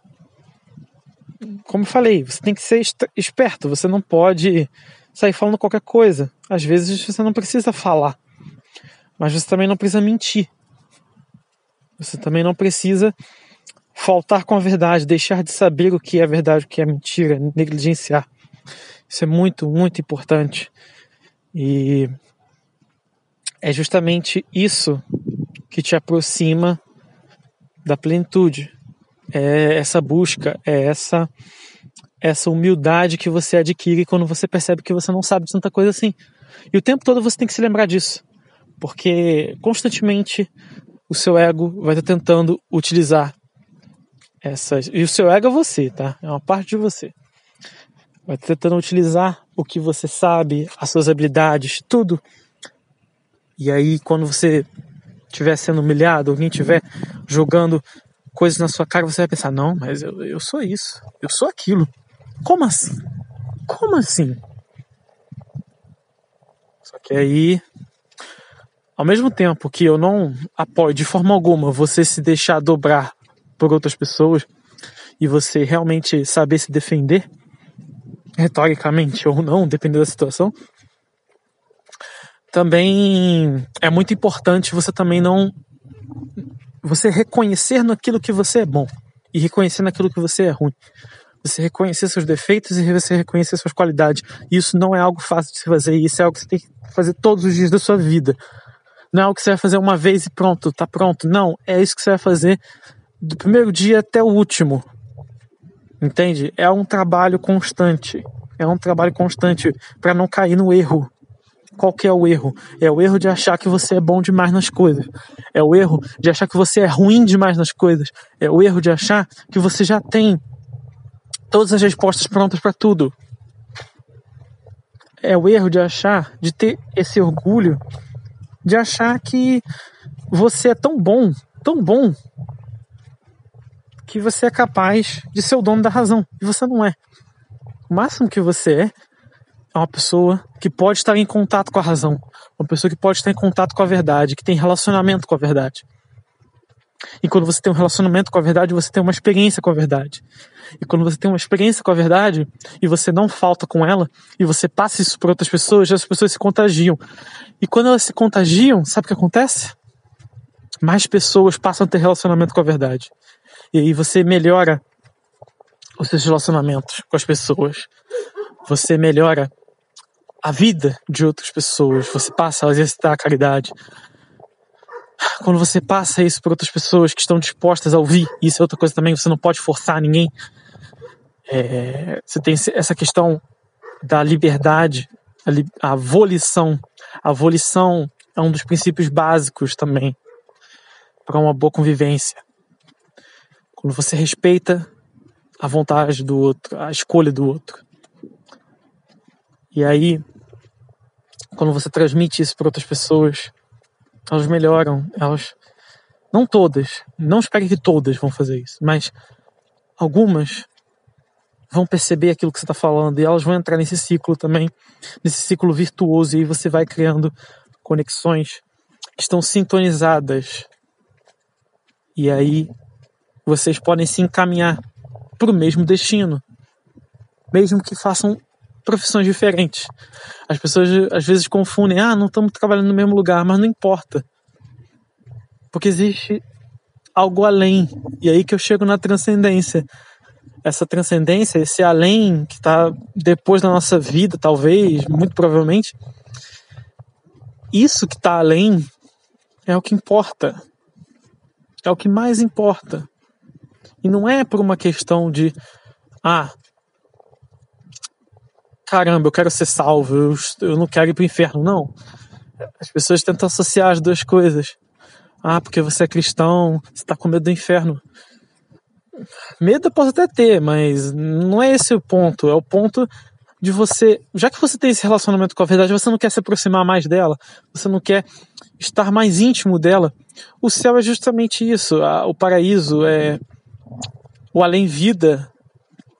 Esse além-vida com Deus esse além-vida, ele é apenas uma consolidação do seu relacionamento que você já tem. Então, se você vai construindo esse relacionamento pouco a pouco, pouco a pouco com a verdade, poxa, nada mais justo que depois que a sua vida passar, que você possa estar em contato o mais direto possível com, com isso, com essa verdade, com a verdade. Desculpe, minha explicação foi muito falha. Eu não cobri vários pontos que podem ser abordados, mas é mais ou menos essa visão que eu tenho da, das duas transcendências. E as duas, se você parar para pensar, elas são uma só, mas é uma continuação da outra quase. Mas no plano eterno não existe continuidade, né? É tudo, tudo simultâneo. Mas enfim. Enfim. Indo para a história. Caramba, eu falei pra cacete eu quase não contei a história, né? Talvez eu não precisasse contar tanto assim a história, mas vamos lá.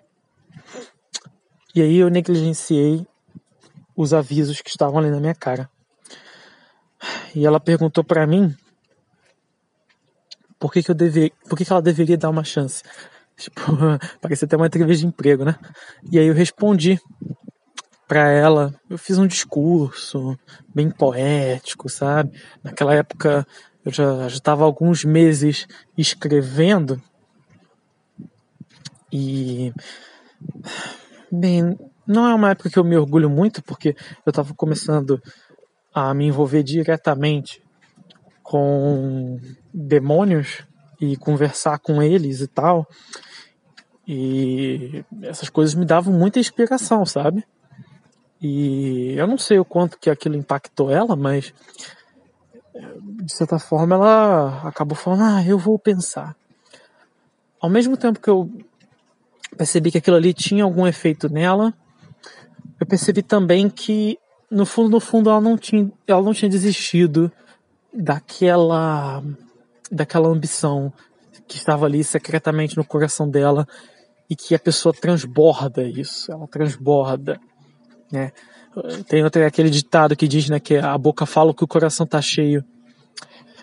Mais ou menos, na verdade, não é só a boca, é o seu corpo o seu olhar, a sua, a sua boca, o seu nariz, as suas feições, né, os seus músculos da face, os seus braços, as suas pernas, a, a sua postura, os seus ombros, é, tudo, tudo isso demonstra o que o seu coração está passando, o que você está pensando, não de uma forma clara, mas de uma assim, de um, como uma pista, como um indício. Pode ser que te leve a engano, principalmente com pessoas muito reservadas. Mas até isso você está denotando alguma coisa, de que você não confia nas outras pessoas e talvez você não tenha nenhuma confiança em você mesmo. Isso você demonstra para as pessoas. E isso deixa as pessoas desconfiadas, porque elas acham que você está escondendo alguma coisa. Então, ser uma pessoa muito reservada, muito tímida, também pode te prejudicar na vida. É por isso que os extrovertidos se dão melhor na vida, geralmente. É porque as pessoas tendem a confiar mais nas pessoas que falam muito, porque elas veem nessa pessoa uma pessoa que, que não tem nada a esconder. Só que se essa pessoa ela for muito boa, muito, muito boa, ela, ela, principalmente se ela for uma psicopata, Aí, meu filho, essas são as mais perigosas, porque. Na verdade, é isso que eu falo. Não é que eu acho que as tímidas, as recatadas são as mais perigosas. Não. Essa é uma impressão que passa para as pessoas, mas geralmente as mais.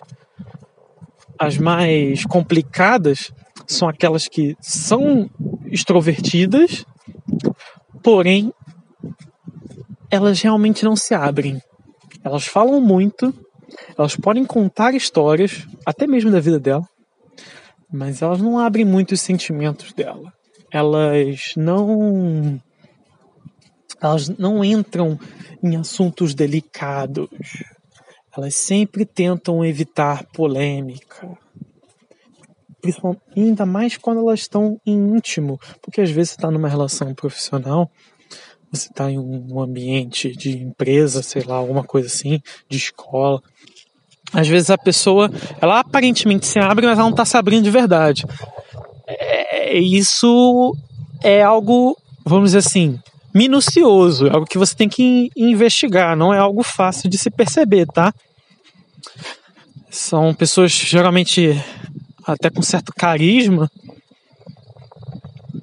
só que elas não falam de fato, elas não se abrem de fato. Você, você vê que o que elas estão falando é, é meio vazio ou, ou meio desconexo com a própria pessoa.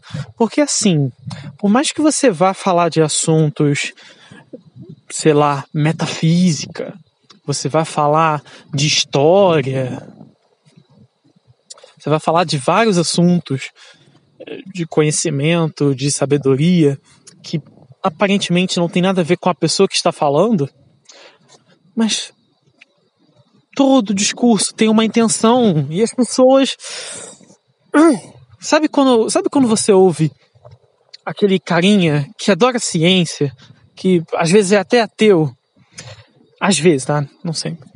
E aí o cara chega e fala assim para você: não importa a pessoa que está falando, só importa a ideia. Mais ou menos, mais ou menos, porque sim, como eu costumo dizer, tudo começa pela cabeça e da cabeça surgem ideias e as ideias também formam novas cabeças e vai nesse ciclo. Então, as ideias importam mais do que. As ideias importam mais do que a índole da pessoa. Mas aí que tá. Como que você desassocia as ideias das pessoas? As ideias são feitas por pessoas. Por que, que, elas, por que, que elas formulam essas ideias? Por que, que elas concebem essas ideias? Sempre tem uma utilidade, sempre tem uma intenção por trás. Nunca é algo inocente, nunca é algo. Ah, nossa, eu tirei isso do nada, ou ah, eu observei e é isso, e pronto. Pode ser que a pessoa realmente tenha um compromisso com a verdade. E ela, sei lá, imagina que você está lendo um bagulho que está errado. E aí você está vendo, não, mas eu vejo que a pessoa estava com a intenção certa. Aquilo ali não vai te infectar de uma maneira a não ser que você esteja muito pirado, mas aquilo não vai ter a tendência de, de te infectar de tal maneira a te enfeitiçar. Sabe? Agora, quando aquilo ali tem uma intenção má por trás, quando aquilo ali tem uma. Vamos dizer assim. Tem uma. Tem uma índole por trás que. que quer te jogar em uma prisão. Isso aí. Isso aí é maligno. Isso aí é algo que você tem que tomar cuidado. Você pode até conhecer, mas é conhecer justamente para se livrar. É justamente para quando alguém vier com essas ideias para você mais tarde, você já as conhece e você pensa: eu não vou cair nessa. Eu já, eu já conheço essa armadilha. Entendeu? Então, você precisa aprender o mal, o mal para fazer o bem. Mas não para você fazer o mal, mas você para você saber e não fazer o mal. Justamente por você saber o que é o mal, você não faz o mal. Entendeu? É nesse sentido. Você sabe o mal para não fazê-lo. Por isso é complicado às vezes. É, tipo, você tá se comunicando com muita gente e aí eu tava vendo um podcast que o cara tava mencionando torturas que ele passou. E aí ele ficou até constrangido de falar, de descrever como que foi a tortura, porque ele pensou, e se eu ensinar pessoas coisas perigosas? E é realmente um dilema, né? Às vezes a pessoa não tá bem para receber aquilo e ela vai usar isso contra outras pessoas.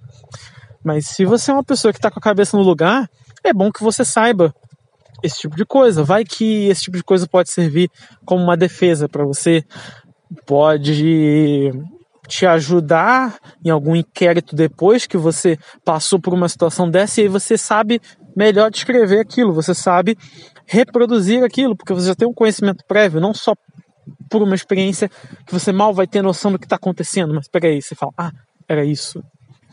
Você pensa, ah, caramba, agora eu consigo associar. Aí você passa por aquela situação mais fácil. Enfim. caramba, eu para cada coisa eu tô desviando, desviando, desviando, mas eu espero que os desvios sejam bons, tá? Espero que vocês estejam curtindo aí.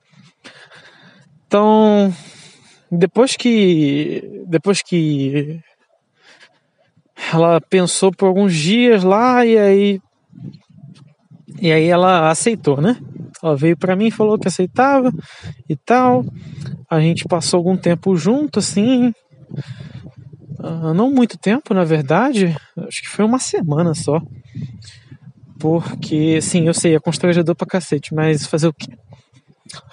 E aí. Depois de uma semana. Assim, como um adolescente retardado e se envolvendo com demônios, eu pensava, porra, tá tudo bem.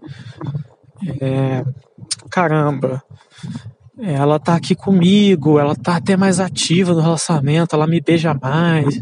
Que antes ela mal se aproximava, né? Tá ali com mais contato comigo, ela fala mais comigo, ela não tá deixando mais a, as amigas se intrometerem no relacionamento. A gente tá tendo um contato maior. Eu pensava que as coisas iriam dar certo. Só que aí passou uma semana e aí a irmã dela me chamou para um canto, a irmã mais nova, né? É um ano mais nova do que ela. De super gente fina, tá? Não tem nada do que reclamar dela. E aí ela me chamou assim e falou: Ó, oh, eu vi a minha irmã com um fulaninho de tal. Com. Eu vou chamar ele de. Deixa eu pensar no nome aqui. Fred. Eu inventei agora. Não é o nome dele, mas é só pra gente não falar nomes das pessoas, ok? Ah, o Fred Aí eu vi ela com o Fred. Aí eu, tá, mas eles não conversam? Não, mas tava muito estranho o contato dos dois. Aí eu falei, você viu eles se tocando, se beijando? Ela, não, mas eu tô achando muito estranho. Aí eu, ah, então dane-se. Não, não, calma, calma. Ela me puxou pelo braço, falou assim: vamos ficar aqui observando. Eu tô preocupada. Aí eu olhei nos olhos dela e eu percebi que ela estava realmente preocupada. E ela era, ela era uma pessoa que tava. que eu vi que ela amava tanto a mim quanto a irmã dela. Era uma pessoa muito boa. Pelo menos na época que eu conheci. E aí a gente ficou atrás de uma bancadinha, tinha um vidro assim, de uma janela, e a gente ficou olhando de longe. E aí eu vi ela passando junto com o Fred. E aí quando e aí quando eles chegaram num ponto assim, eles viram que não tinha ninguém ali no pátio, não tinha ali ninguém na, na no lugar meio isolado assim, já estava acabando o recreio e tal. E aí e aí eles começaram a se beijar. E aí, eu nem. Eu, tanto eu quanto ela, a gente parou de olhar. E aí a gente respirou fundo. Enquanto a gente desabava no sofá. Que a gente, a gente tava. Tipo assim, a gente tava apoiado nele de joelhos assim. A gente desceu do sofá e depois desabou sentando. Ao mesmo tempo, assim, sincronizadinho, sabe? Parece até filme. E aí a gente olhou um pro outro. É, né? É, é isso aí. Não tem mais como negar. E aí, mais tarde, a, a aula seria na, na biblioteca, porque a biblioteca tem também, tinha também uma TV na época, e aí a professora ia exibir um filme. E aí, esse. Era pra gente ir lá, né? E eu tava subindo a escada já tinha. Só que, só que não tinha quase ninguém ali. O pessoal provavelmente estava na, na sala de aula pegando mochila, essas coisas. Eu nem fui. Eu nem fui na sala primeiro, porque eu vi que ela estava lá em cima, então eu já queria aproveitar, já que não tem ninguém ali ainda. Eu vou subir e falar com ela, terminar com ela e resolver isso.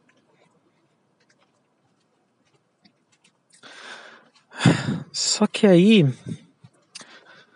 quando, quando eu subi as escadas, ela escutou e aí da metade, da metade pro final da escada, ela já estava olhando para mim.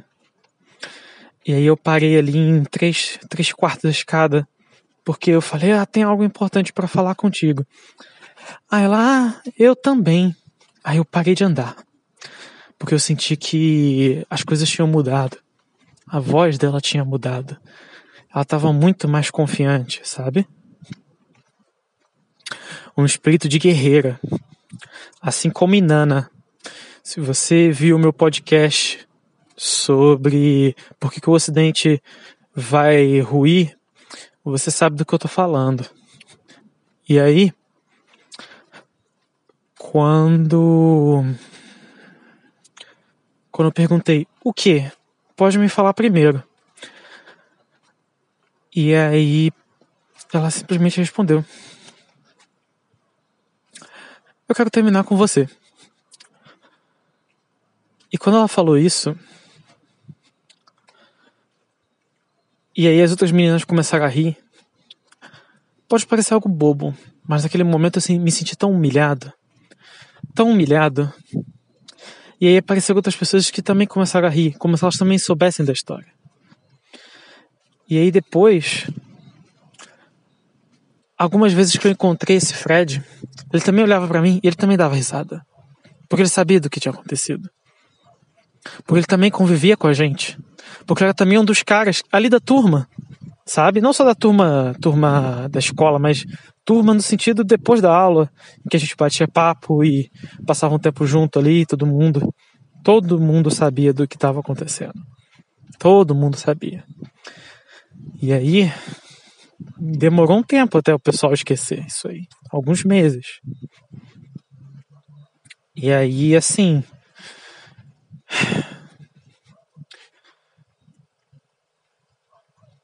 eu ouvi, inclusive, ela comemorando com as amigas de que consegui minha vingança.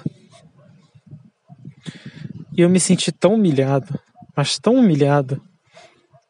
Foi assim, a primeira vez na minha vida que eu me senti realmente humilhado, porque Antes, quando eu sofria bullying e eu apanhava de vários caras, eu pensava, ah, isso é covardia, isso não isso não é justo. Então, eu já tinha ele na minha cabeça de que tudo bem. Eu tô fazendo o meu melhor. Esses caras estão errados. Acabou. Aquilo ali me afetava, mas era uma, uma afetação que dava para superar, dava para levantar no dia seguinte e pensar: caramba, eu tô sendo a vítima aqui, nessa escola em que eu apanho todo dia. Eles são as pessoas culpadas. Eu ainda conseguia criar essa justificação porque, assim, é, eu não estava fazendo nada de errado. Só que, nesse caso, Lembra que eu falei da omissão? Eu neguei todos os sinais de que ela estava planejando algo contra mim, de que ela estava, de certa forma, conspirando para que eu fosse ridicularizado. E eu já percebi que tinha alguma coisa errada desde o princípio. E mesmo assim eu aceitei entrar nisso. Então, é que nem, é que nem a pessoa que cai num golpe. A pessoa, ela foi tão gananciosa, tão quase tão inescrupulosa quanto a pessoa que aplicou o golpe. Por quê? Porque ela pensou que estava se aproveitando de alguém e mesmo assim o fez.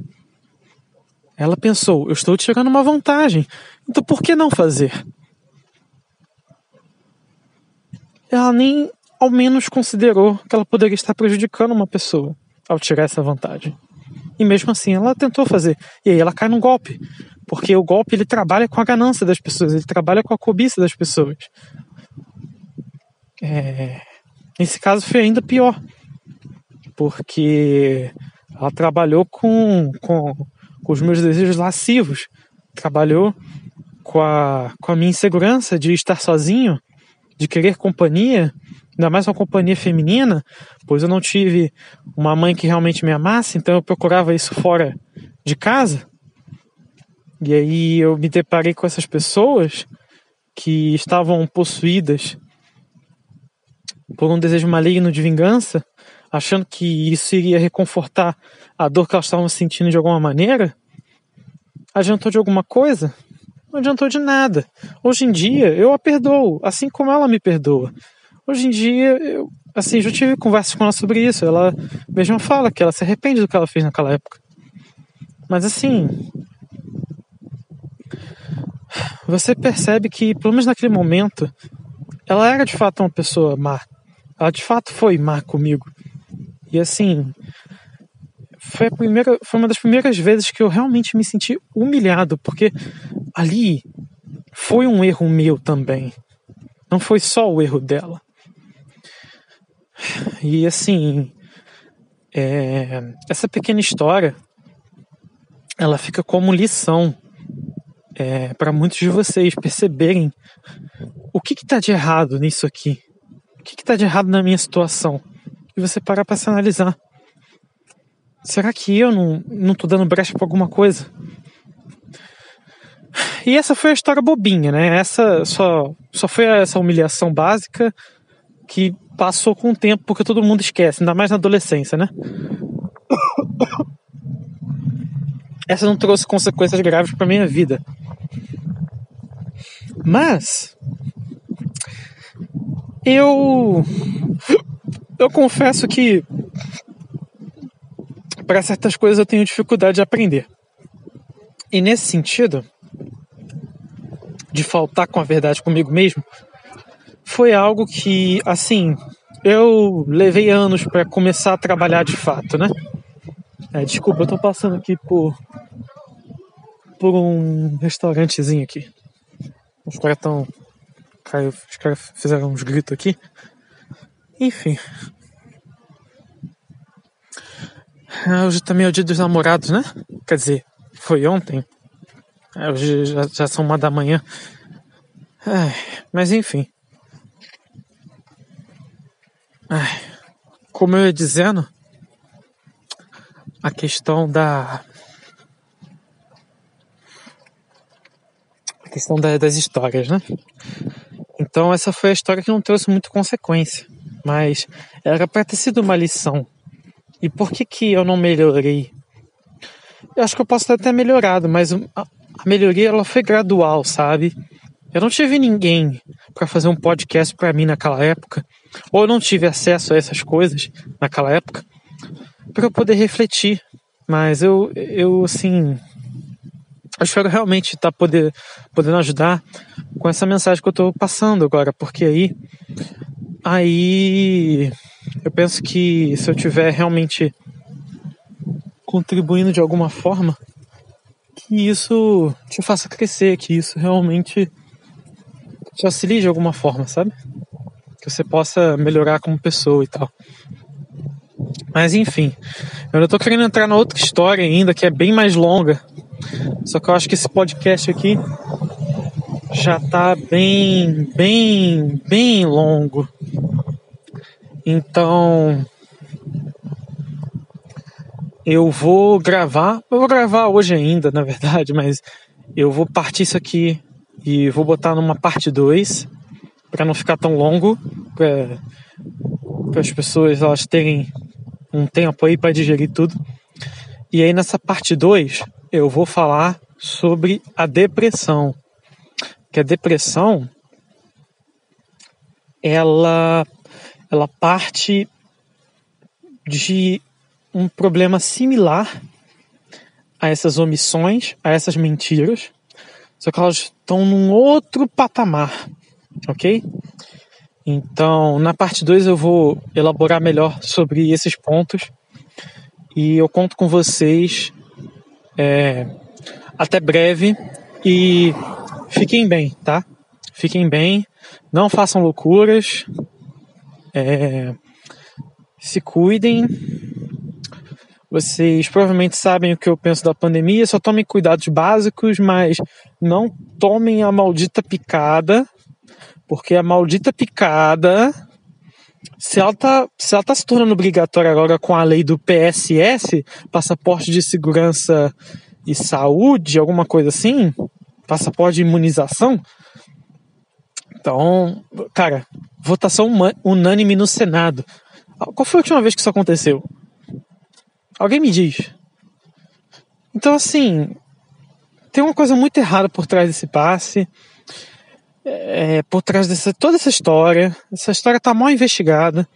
Tome muito cuidado com isso, tá? Eu sei que os tempos vão ficar difíceis, mas assim, você tem uma escolha muito importante para fazer agora. agora. Não exatamente agora, mas quando chegar esse passe que já está chegando, porque porra, já foi aprovado a lei, o projeto de lei tem um mês e já foi aprovado na primeira instância ali, agora vai para a segunda, que é no, o primeiro foi na, na no, no, Senado e agora foi para a Câmara dos Deputados. E aí da Câmara dos Deputados, porque ela foi proposta no Senado. E aí da, Câmara dos Deputados vai para a mão do presidente. Você acha mesmo que o presidente ele vai ter coragem de vetar isso daí? Se fosse, se me falassem isso em 2018, eu ia falar, é óbvio que o Bolsonaro não vai deixar isso acontecer, mas em 2021 eu não acredito que ele vai vetar isso, não.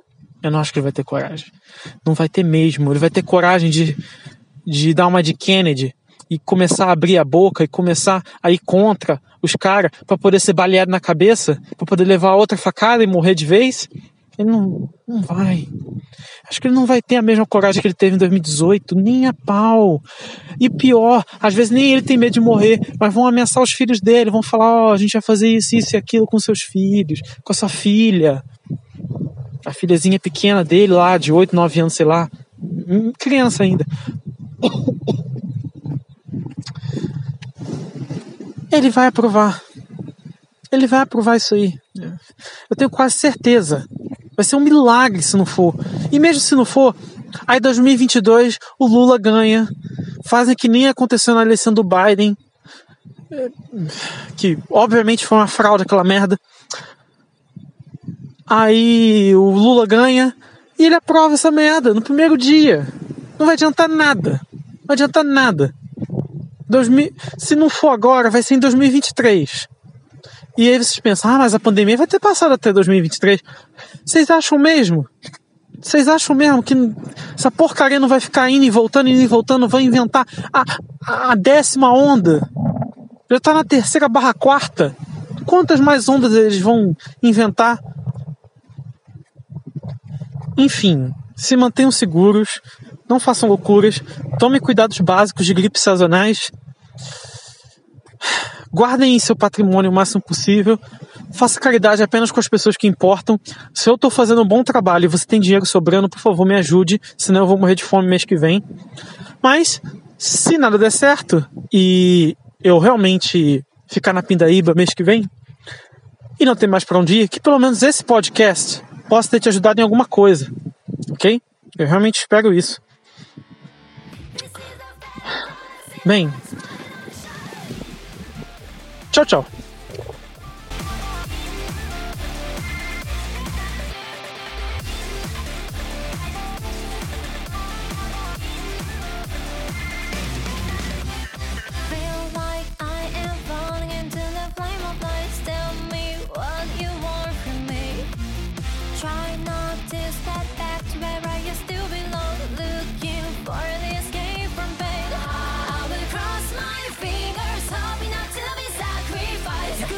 さな君とその牙